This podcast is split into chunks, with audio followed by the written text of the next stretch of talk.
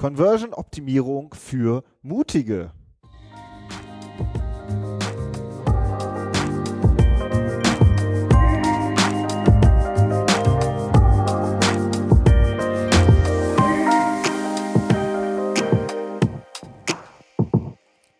Herzlich willkommen zum Content Performance Podcast, der Online-Marketing-Podcast für Fortgeschrittene.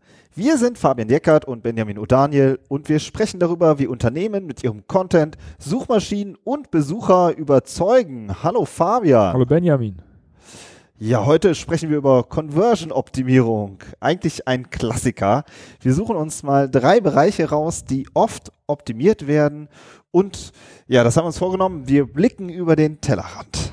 Ja, genau. Also Conversion-Optimierung ist ein total spannendes Thema, total wichtig auch, ne? Und viele Leute aus unserer Branche beschäftigen sich damit. Und ähm, wir haben die Folge Conversion-Optimierung für Mutige genannt, weil wir heute über, über Konzepte sprechen wollen, wie man tatsächlich noch mehr rausholen kann aus der Conversion-Optimierung. Ja, ja, die ist ja oft mal so, so kleinteilig, ne? Ja, eben, ne? Also das, was wir halt oft äh, in unserem Arbeitsalltag feststellen, wenn wir mit Kunden oder mit Kollegen über Conversion-Optimierung sprechen, ist, dass es da, äh, ja, dass man sich da immer so im, im unteren Prozentsatz bewegt, äh, was man, was man verbessern möchte oder was man durch irgendeine Maßnahme rausgeholt hat. Und ähm, das, das, macht auch, das, das macht auch schon viel aus, wenn man sich das mal überlegt. Äh, man hat zum Beispiel eine, eine, eine, Konversionsrate, ja, eine Wandlungsrate, was man, warum auch immer, äh, in welchem Bereich auch immer, jetzt im Online-Shop oder in einem Lead-Format von 0,5 Prozent. Und man verbessert die auf 0,75 Prozent zum Beispiel, dann hat man ähm, 50 Prozent mehr Umsatz gemacht. Ja, weil man ähm, sozusagen nicht einen halben Kunden auf 100 hat, sondern ähm, Dreiviertelkunden sozusagen. Ja, also auf die Masse gesehen macht das total viel aus. Darum ist das auch so ein wichtiges Thema für viele Leute. Aber das Spannende wäre doch eigentlich, wenn man nicht 0,5 auf 0,75, sondern vielleicht auf 2 oder auf 3 Prozent erhöhen kann. Ja, aber dafür muss man eben ein bisschen mutiger sein, äh, muss man ein bisschen über den Tellerrand rausgucken, wie du ja schon gesagt hast. Und darüber wollen wir heute sprechen. Ja, super. Drei Probleme oder drei, drei so ähm, häufige ähm, Konzepte oder Ansätze, die wollen wir, glaube ich, mal so zum Start erstmal besprechen. Und zwar leg mal los. Die Nummer eins ist ja Conversion-Optimierung, die eigentlich oft so verstanden wird als Formularoptimierung. Genau, im Formular findet ja oft die, die Konversion oder der Sale statt.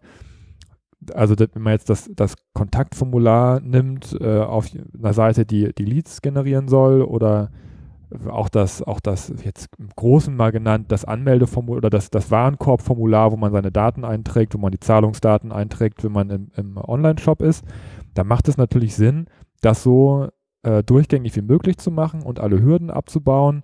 Und äh, deswegen ist die, ist die Conversion-Optimierung, was das angeht, in der, in der Formularoptimierung, ähm, konzentriert sich nat natürlich daran, das Formular technisch zu verbessern. So. Und der Kritikpunkt, den ich da immer habe, ist, dass dieses Formular ja nie alleine steht. Es ist immer ähm, eingebettet, meistens in eine Webseite. Wenn man jetzt mal als Beispiel nimmt, ein Kontaktformular ist in eine Webseite eingebettet. Das heißt, es ist nicht nur das Formular, was funktionieren muss, sondern die ganze Webseite an sich muss funktionieren, damit der Kunde von oben nach unten ins Formular, das Formular abschicken, dann auch bei euch im Posteingang landet. Ja, das ist also ist ein ganzer Prozess und wenn man sich nur auf dieses Formular konzentriert und darauf konzentriert, vielleicht irgendein Feld irgendwie auszutauschen oder zu testen, ob das ausgefüllt wird, ob das Fehler wirft, das ist wichtig, aber es ist eben nur eine sehr punktuelle Optimierung.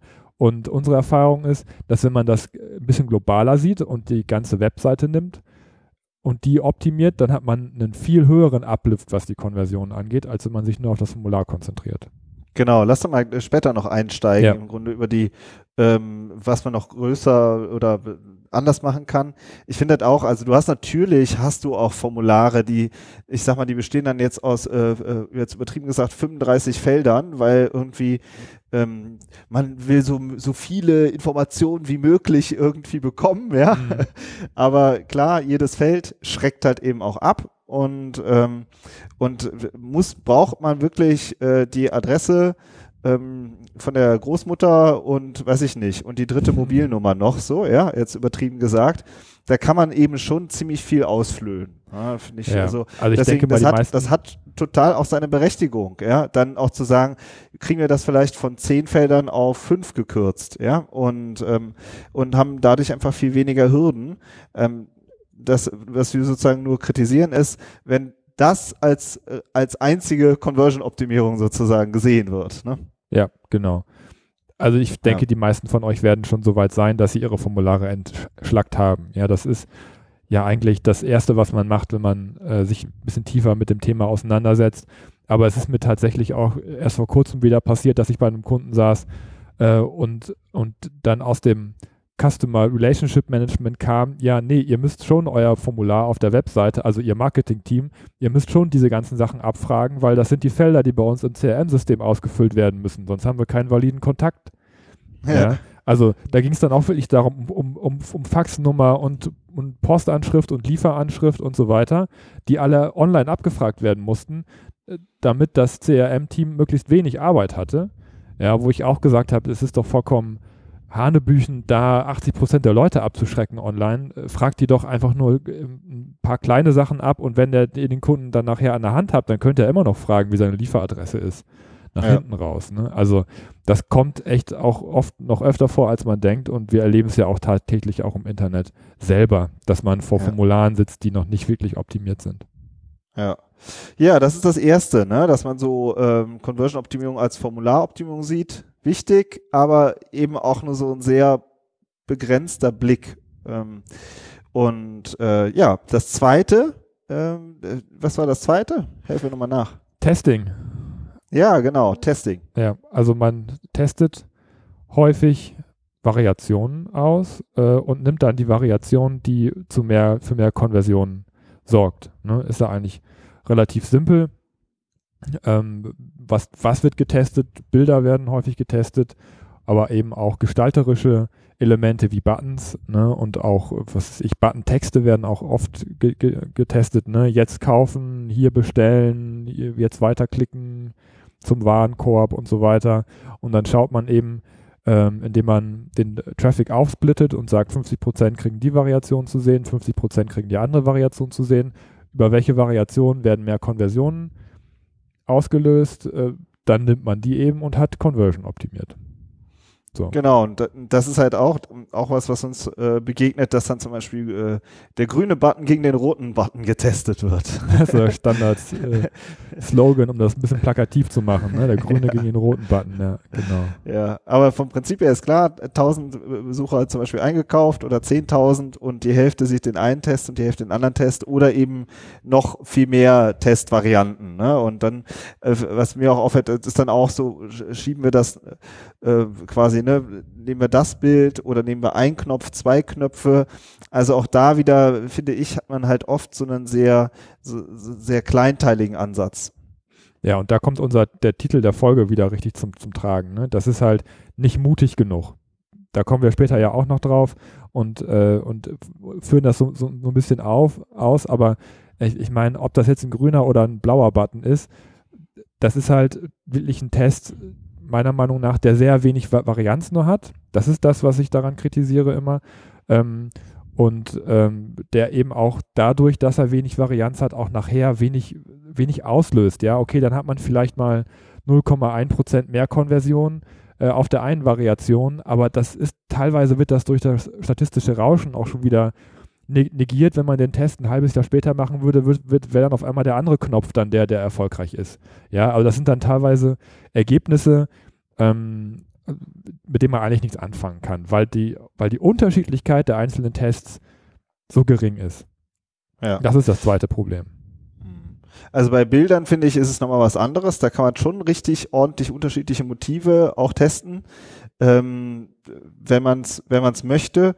Ähm, aber es ist gerade jetzt dieses Button-Beispiel, das ist natürlich jetzt auch ein überzogenes Beispiel, ist klar, aber äh, finde ich auch. Also das kann man alles machen. Ich glaube so, äh, du sagst ja auch immer gerne, das kann man machen, aber äh, zum Schluss und nicht am Anfang.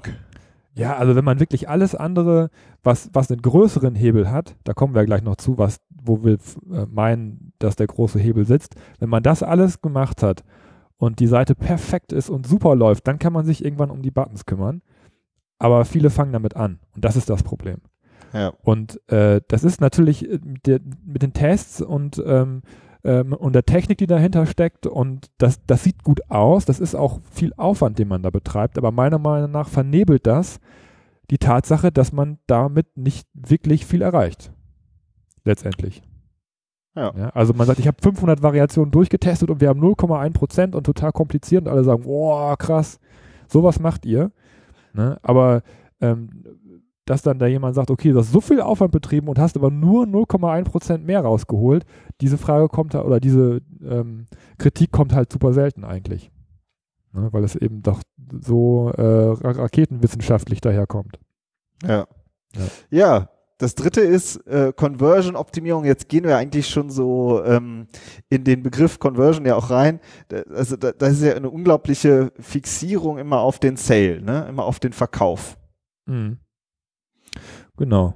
Ja, das ist äh, klar, weil der, das ist messbar. Ne? Also so, das kriegt man halt noch hin, sich Ziele einzurichten bei Analytics zum Beispiel oder ähm, auch, auch im Shop-System sieht man ja, wie, wie viel man verkauft. Das kann man ja alles zurückspielen und äh, dann, wenn man Conversion-Optimierung macht, vielleicht auch so kleinteilig, wie wir das gerade besprochen haben, äh, und dann erhöht sich der, der Umsatz um 10 Prozent, das, das ist super. Ne? Also ähm, das ist auf den ersten Blick nat natürlich total cool.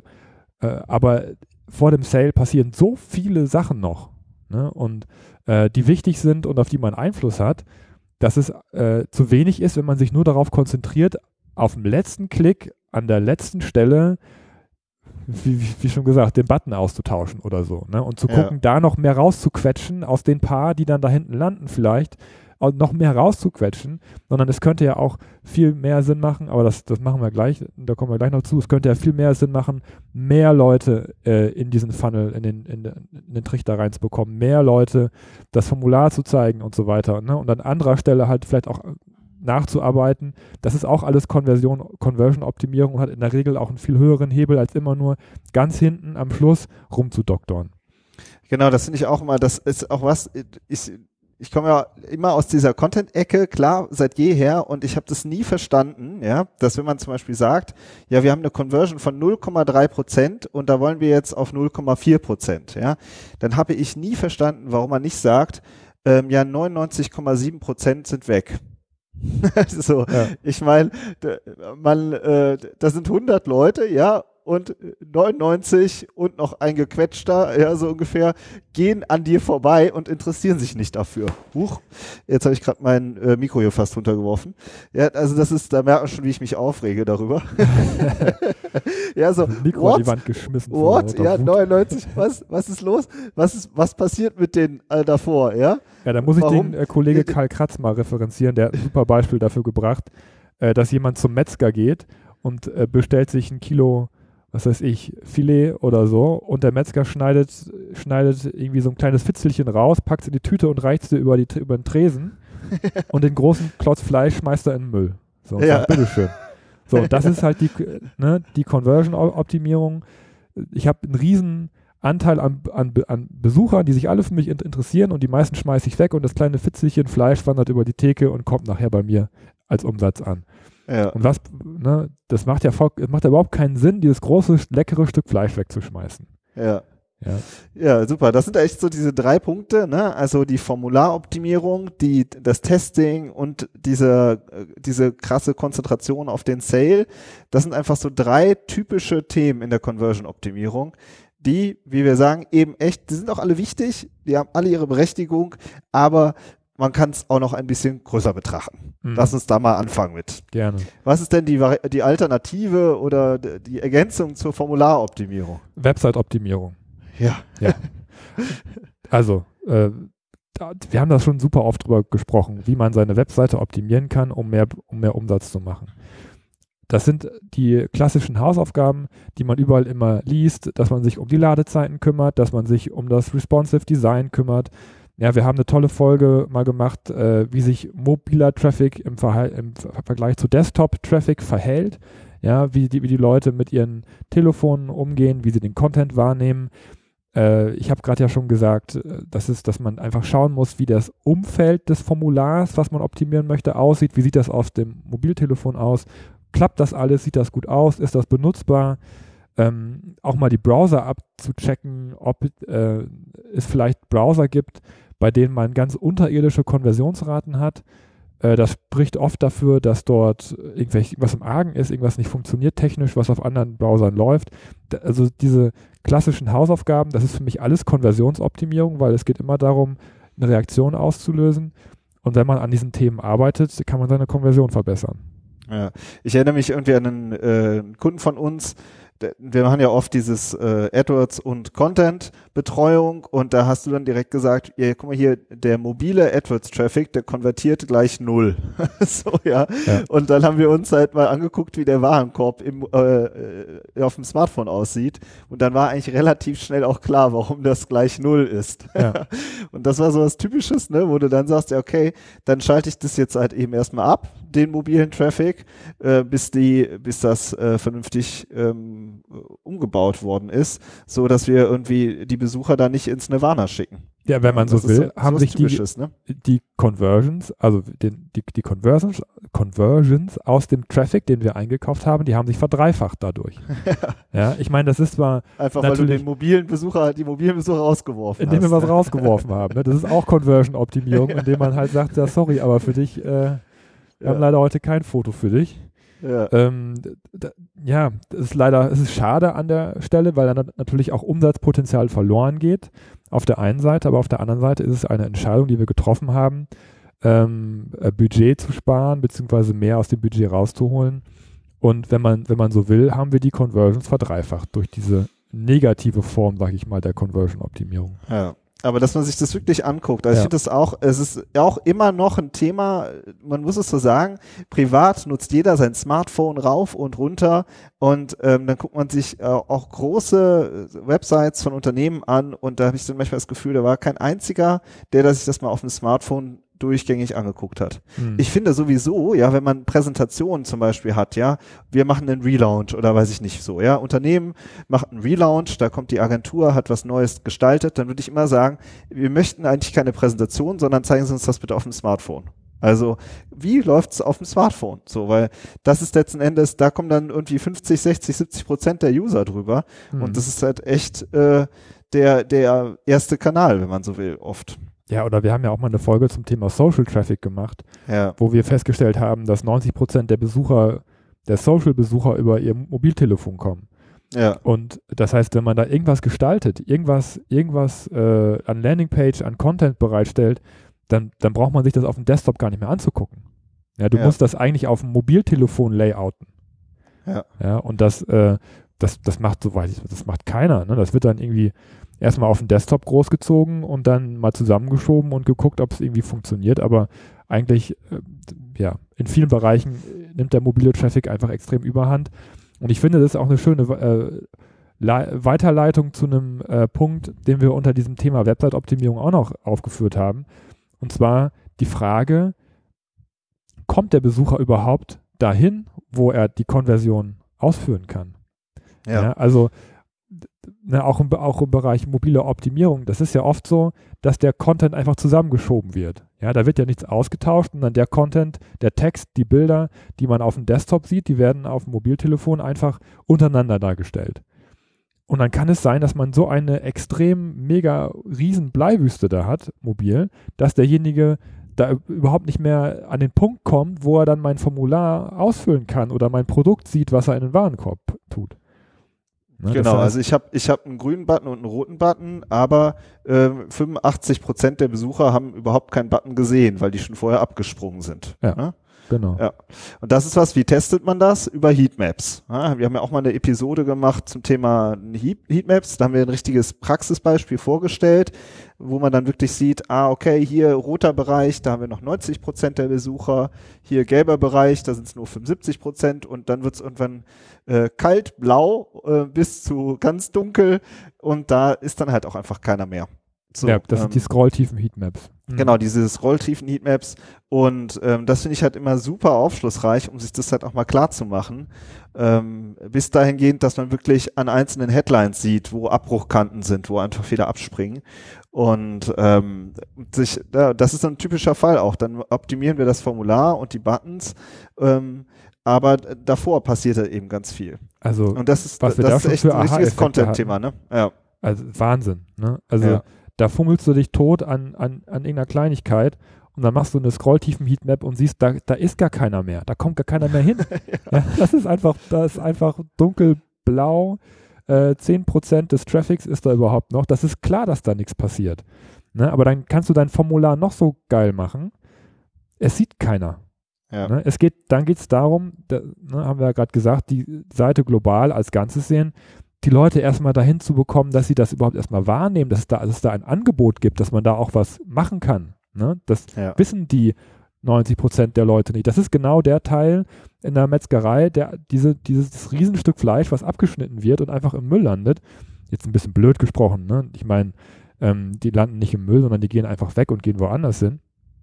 Aber in der, in der Konversionsoptimierung, wie du schon, schon dachtest, was passiert denn mit dem Großteil der Leute? Da hat man mal, finde ich, zum allerersten Mal einen Zugriff auf diese vielen Besucher auf der Seite, die eben nichts machen. Da sieht ja. man, wo sie, äh, wie sie sich verhalten und, und äh, ja, was sie halt mhm. eben nicht dann tun, ne? nämlich abschließen, konvertieren. Ja. Ein anderes Thema, das mir auch äh, total oft auffällt, ist, also oft geht's ja bei Conversion-Optimierung so, du hast halt eine bestimmte Landingpage, ja, wo du halt was, äh, ein Produkt hast und dann ähm, wird sozusagen diese Landingpage gebaut und die sieht, die ist dann aber wie so ein, wie so ein Satellit. Die sieht komplett anders aus als die ganze andere Seite. Ja, oder ähm, drumherum ist im Grunde nichts optimiert worden. Ja, also ein Kunde, klar, eben sozusagen, man malt sich das immer so schön auf, der, äh, der klickt auf eine Anzeige, dann kommt er auf die Seite, denkt sich, wow, kaufe ich sofort. Kreditkarte, boom, zack, erledigt, so. Aber so ist es natürlich nicht. Weiß auch jeder an sich, kennt auch jeder an sich selbst oder von sich selbst. Man klickt dann auch auf die Über uns Seite, ja, oder man guckt sich noch anders, anderweitig um auf der Seite, oder man surft nochmal drei andere Seiten an, ab und kommt nochmal zurück, ja. Also wie ist die, wie ist die Landingpage ist das, passt die in das Gesamt, in die gesamte Webseite rein? Ist das stimmig? Ja, wird auch auf den anderen Seiten ähnlich argumentiert. Ist das Wording gleich? Ja, das sind alles so Sachen. Das sieht man halt auch. Ähm, äh, das, ist, das ist ein Gesamteindruck, der wichtig ist. Und, ähm, und das finde ich auch, auch so, das ist eigentlich das, das gleiche Ding, dass man da halt globaler guckt oder eben größer, mit einem größeren Blick auf die gesamte Webseite guckt und sich fragt, ähm, ist das alles, passt das alles zusammen? Das so, ist, wie ist der Gesamteindruck? Das ist witzig, dass du gerade jetzt, wo du die Über uns Seite erwähnt hast, fällt mir noch was ein, äh, also in den, in den Anfangsjahren der Konversionsoptimierung war es echt immer Best Practice, auf einer Landingpage das Menü auszublenden. Ja. ja weil man dann, dann schließen mehr ab. Ne? Weil das ja. Menü, das lenkt ja ab. Ja. Also, äh, ja. Ne, das genau, ist wieder genau das, äh, was wir gerade schon als Problem besprochen haben, diese Sales-Fixierung. Ja, ich, ich muss mehr aus den Leuten rausquetschen. Diese Seiten heißen ja auch auf Squeeze Pages, also äh, um, um den Kunden auszuquetschen sozusagen. Ja, aber 98 Prozent der Kunden wollen nicht ausgequetscht werden. Die wollen die über uns Seite sehen und wollen sich erstmal ein gutes Gefühl verschaffen, dass sie da auch, dass sie bei dir auch richtig sind. Ja, ja die wollen das Team sehen, die wollen sehen, gibt es den Laden überhaupt, wer, wer, wer steckt dahinter. Das heißt, wenn du denen das Menü ausblendest, dann sagen ganz viele, ja, ich weiß gar nicht, wo ich bin. Das ist mir zu unsicher. Vielleicht, ne? weiß ich ja nicht, ist ja jetzt nur eine, nur eine Vermutung. Aber äh, das ist, da, da, steht wieder diese klassische Con Conversion-Optimierung, wie man sie von früher kennt. Alles ganz simpel, alles ausblenden, bloß nicht was ablenkt. Ähm, gegenüber zu der, zu der, jetzt mal zum Beispiel eine, eine vertrauensbasierte Conversion-Optimierung, die ganz bewusst viele Informationen zur Verfügung stellt und sagt, schau dich um, alle Seiten bei mir sind optimiert, alle Seiten, ich habe mich um alle Seiten ge gekümmert Ne? Auch um den Eindruck zu vermitteln, wenn du mein Kunde wirst, dann kümmere ich mich auch um dich und nicht nur um dein Portemonnaie. Ja, du hast, äh, das ist echt ein wichtiger Punkt, den du da ansprichst. Das wird mir jetzt auch erst wieder klar. Das ist natürlich eine komplett andere Haltung. Also ich finde auch, man kann Kunden nicht ausquetschen, sondern über, du musst sie überzeugen. Ja, die wollen überzeugt werden. Und der Kunde heutzutage hat so viele Möglichkeiten und so viele Optionen, ja, ähm, und ist so weit, äh, ist so aufgeklärt, hat so viele Informationsmöglichkeiten auch. Du musst ihn überzeugen und dafür musst du Gas geben und äh, dich strecken und so quetschen ist so, das ist so ich stelle mir mal vor, ich gehe in, äh, ich gehe, keine Ahnung, in einen Herrenausstatter rein und dann kommt der, kommt da erstmal ein Angestellter auf mich zugerannt und nimmt mich erstmal so einen Schwitzkasten. Ja. so, und nimmt mich so einen Schwitzkasten und schmeißt mich in die Umkleidekabine rein. Genau. Ja, dann, äh, okay, dann ähm, nehme ich nochmal mein Smartphone und rufe vielleicht irgendwen an. ja, Polizei. Aber, genau, aber äh, also dieses äh, Squeeze, sehr Hilfe, schön. Er quetscht mich ja, ne, aber das ist natürlich, das ist halt echt, das ist natürlich auch eine, eine, halt, eine Frage der Haltung. Wie, du willst auch. keine Socken mitnehmen? genau. Ich habe hier einen Gürtel. Patsch. Die Peitsche. ja. Übrigens hier, wir haben jetzt vorhin über Episoden gesprochen hier der mobile Traffic oder Praxisbeispiel Heatmaps, das gilt sowieso immer. In den Show Notes findet ihr immer den Link zu alten ähm, Episoden. Ähm, ja, oder man scrollt quasi einfach in seiner Podcast-App nach unten und pickt sich da halt einfach Themen raus, die man noch interessant findet. Aber das gilt irgendwie grundsätzlich, weil wir, wir nennen ja immer gerne auch frühere Folgen, weil das irgendwie immer auch Referenzfolgen sind, wo wir das Thema nochmal tiefer besprochen haben. Ja, oder ihr nutzt in eurer Podcast-App mal die Suche und guckt, ob ihr unsere Folgen da auch findet zu, dem, ja. zu den Themen. Heatmaps. Ja? Heatmaps, sucht mal nach Heatmaps. Ja. Kann man natürlich auch machen. Ja, schön. Nehmen wir noch Alternatives die, den, Suchsystem. Ja. Nehmen wir mal ähm, den, den zweiten Punkt. Also die, die Alternative zum, zum Testing. Ja.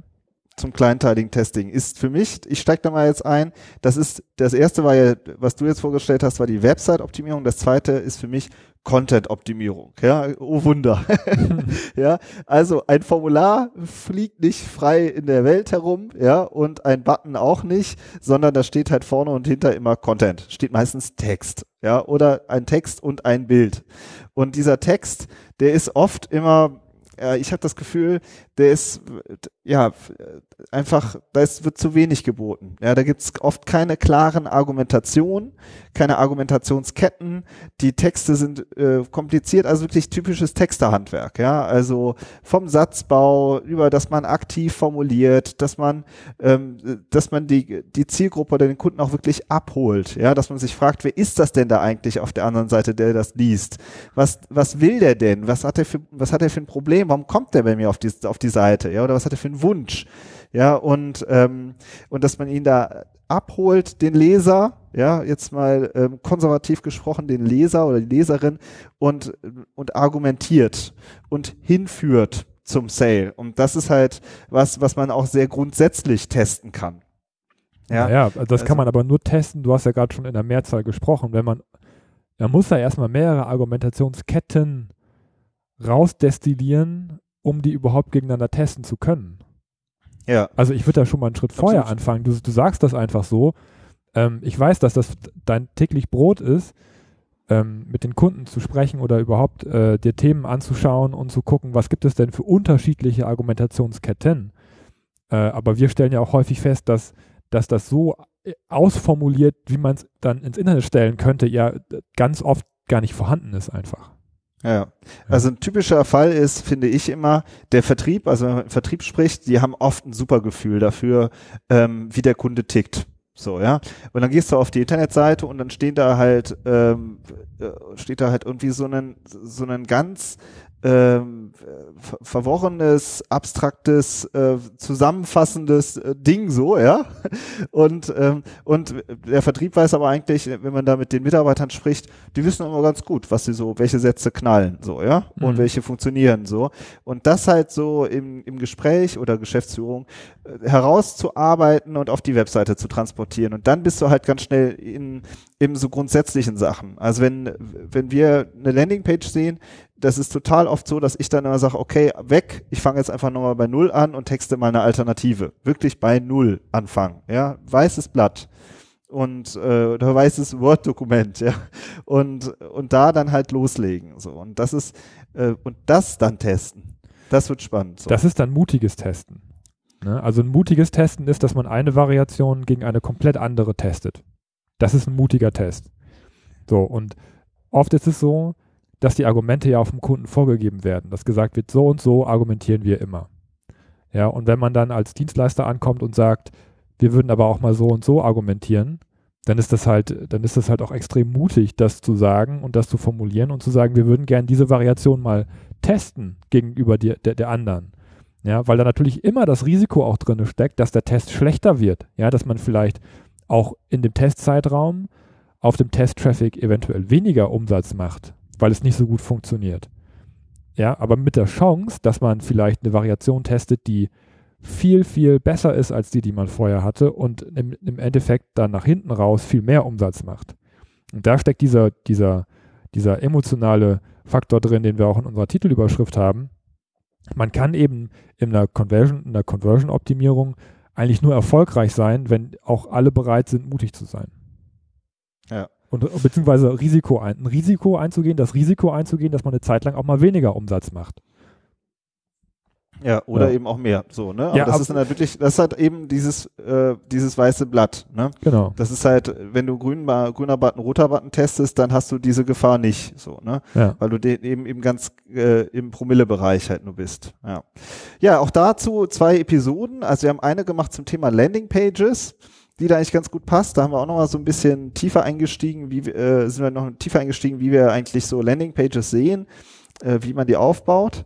Und äh, die zweite ist auch eine schöne Folge relativ am Anfang, haben wir, glaube ich, ganz am Anfang gemacht, B2B, mehr Power für den Vertrieb. Also das ist auch nochmal, sind so zwei, ähm, zwei schöne Episoden, die ich auch nochmal, die wir in die Shownotes packen. Mhm. Okay, Punkt drei. Also, wir haben jetzt am Anfang schon gesagt, es wird sich immer so auf den äh, Sale fixiert, so, ja, das ist, damit ist eigentlich auch klar, äh, dass wir jetzt nochmal da auch nochmal so ähm, über den Tellerrand gehen wollen, und zwar ist das Thema Micro-Conversion-Optimierung. Hm. Erklär das doch mal. Micro-Conversion ähm, oder Micro-Moments. Micro-Moments, ne? genau, das ist ein Begriff, den Google geprägt hat vor ein paar Jahren schon. Äh, das sind ja eigentlich Situationen, in denen der Kunde mit dem Unternehmen in Kontakt kommt, aber nichts kauft erstmal, ja, sondern vielleicht eine Information bekommt oder äh, ja, sich halt erstmal informiert oder sich die Öffnungszeiten anguckt oder was weiß ich, was da genau passiert. Aber der Kunde kommt in Kontakt und die Frage ist, wie ähm, holt man ihn ab? Ne, was für eine Erfahrung macht er auf der Webseite? Ist das eine positive Erfahrung? Ist das eine negative Erfahrung? Äh, und dass man halt vorher schon versucht, äh, im Vorfeld des vielleicht mal irgendwann stattfindenden Sales einen positiven Eindruck zu hinterlassen, um in dem, eben in dieser Mikrokonversion, das wäre dann zum Beispiel, Kunde hat, hat äh, Öffnungszeiten gefunden, Kunden, Kunde äh, hat die Anfahrt äh, berechnet, sich die Route berechnet, die er braucht von sich zu Hause zu mir, äh, ins Ladengeschäft oder was weiß ich, was es, was es, was es da alles gibt, ähm, dass man eben auch daran arbeitet, weil das sind die Situationen, in denen der Kunde irgendwann dann äh, in die Situation kommt, wo, wo er sagt, boah, ich finde dieses Produkt einfach so cool, auch wenn das Formular vielleicht nicht, nicht optimiert ist, ich fülle es trotzdem aus, weil ich das, weil ich gerne bei euch kaufen möchte. Ja. Also, das heißt, diese ganzen Schritte vorher in der, in der sogenannten Customer Journey, also in der Reise, die der Kunde macht, bis er dann irgendwann mal zum Kunden wird, ähm, dass man, dass man an denen halt auch arbeitet und dass man sich anschaut, wo man da noch besser werden kann. Ja, Klassiker finde ich ist ja auch der Newsletter. Ne? Also äh, wer sich in Newsletter einträgt, ist dann natürlich äh, noch lange kein Kunde und man weiß auch nie, ob es einer wird. So, aber man hat dann zumindest schon mal einen direkten äh, direkten Kontakt. So, ja, während wenn man sich ähm, sonst irgendwo Traffic einkauft äh, oder der Traffic kommt so über Google, dann sind das halt ähm, anonyme äh, Besucher sozusagen, zu denen ich keinen direkten Draht habe. Also das sind halt Lead-Formate dann schon. Ja. ja. entweder das oder man nimmt sich halt die Webseite selber vor. Ähm, also ich weiß, früher äh, war es mal so, das ist auch wirklich schon sehr lange her, ähm, da war mal ein bisschen so der Trend, dass man sich zum Beispiel bei Google Analytics so eine bestimmte Verhaltensweisen zusammenklickt, die dann auch eine Konversion ausgelöst haben. Zum Beispiel, Kunde hat sich mehr als drei Seiten oder Besucher hat sich mehr als drei Seiten angeguckt und war länger als zwei Minuten auf der Webseite. Ja. Ja, und das ist dann sozusagen ein interessierter User einfach nur. Ja, ähm, der hat nichts gekauft, aber, aber, ich weiß, dass der sich mindestens drei Seiten bei mir angeguckt hat und der war mindestens auch schon zwei oder drei Minuten auf der Seite. Das heißt, der kann, so schlecht kann es nicht gewesen sein. Ne? Und, und äh, wenn ich versuche, die Zahl dieser, dieser Besucher einfach zu erhöhen, oder wenn ich, wenn ich versuche, dass die Menschen insgesamt mehr mit meiner Webseite interagieren, kann das eigentlich nur gut für mich sein und äh, für meine Marke und für meinen und für die Informationen, die ich liefere. Ne? Ja. Und das, das kann man dann eben auch als Mikrokonversion ähm, definieren. Ich muss ein bisschen vorsichtig sein mit äh, Google Analytics und Verweildauer. Da haben wir auch mal eine Folge zu gemacht. Da habe ich das auch mal technisch mal ein bisschen auseinandergedröselt. Weil es kann theoretisch natürlich auch sein, dass jemand in einer sehr kurzen Zeit auf nur einer Seite eine gute Information von mir findet und dann wieder weggeht. Das kann auch, das kann auch positiv sein. Ne, dass jemand schnell findet, was er haben möchte. Darum ist dieses, muss man ein bisschen, ein bisschen gucken, ob das für einen relevant ist, aber ähm, das war einfach nur so ein Beispiel, wie man, wie man auch, auch zwischen Kunde kommt auf die Seite und Kunde kauft was, ähm, so Zwischenschritte bauen kann, ein bisschen kreativ sein, ähm, um, ja, um halt so Mikrokonversionen zu generieren und zu messen und darüber besser zu werden. Ja, vielleicht eine Episode, die mir dazu einfällt, ist ähm, Google Analytics, unsere Top 3 Berichte. Da hast du ja mal so vorgestellt, was so deine drei Lieblingsberichte sind, die mhm. du ja eigentlich immer reinziehst. Mhm. Und äh, das ist eigentlich noch so eine schöne Folge zum Thema Analytics. Ja. Also einfach Micro-Conversions, sich auch noch äh, rund um den Sale Gedanken zu machen, weil eben die äh, äh Neudeutsch Customer Journey oder die Reise des Kunden oder whatever, äh, die ist halt einfach lang und äh, wird vielleicht sogar immer länger und, ähm, und dass man halt eben guckt, wie man da aufgestellt ist. Genau. Ja, super. Das waren eben unsere drei, ähm, sozusagen das, wo wir sagen, für Mutige, ja, oder über den Tellerrand, also Website-Optimierung, Content-Optimierung und Micro-Conversion-Optimierung. Einfach als drei weitere Arbeitsfelder, an denen man wirklich viel machen kann und die auch richtig Bock machen. Also die machen wirklich Spaß. Und nach hinten raus hat man im Zweifelsfall wesentlich mehr Erfolg, als wenn man ja. den grünen gegen den roten Knopf testet. Genau. Also unser Fazit ist, seid mutiger bei der Conversion-Optimierung und schaut größer, umfassender auf eure Website und auf eure Kampagnen. Ja. Und zum Abschluss noch super wichtig, wenn euch unser Podcast gefällt, dann freuen wir uns natürlich immer ähm, über eine Bewertung auf iTunes, kurzer Satz reinschreiben oder wenn ihr sagt, boah, das Thema, das interessiert mich total, das habt ihr überhaupt noch nicht diskutiert, schreibt uns einfach mal eine Mail, ähm, da sind wir auch immer offen für, ähm, weil es uns auch einfach Spaß macht. Das tut es. Ja, okay. Ansonsten würde ich sagen, das war's für heute. Ja, macht's gut und bis nächste Woche. Ciao. Tschüss.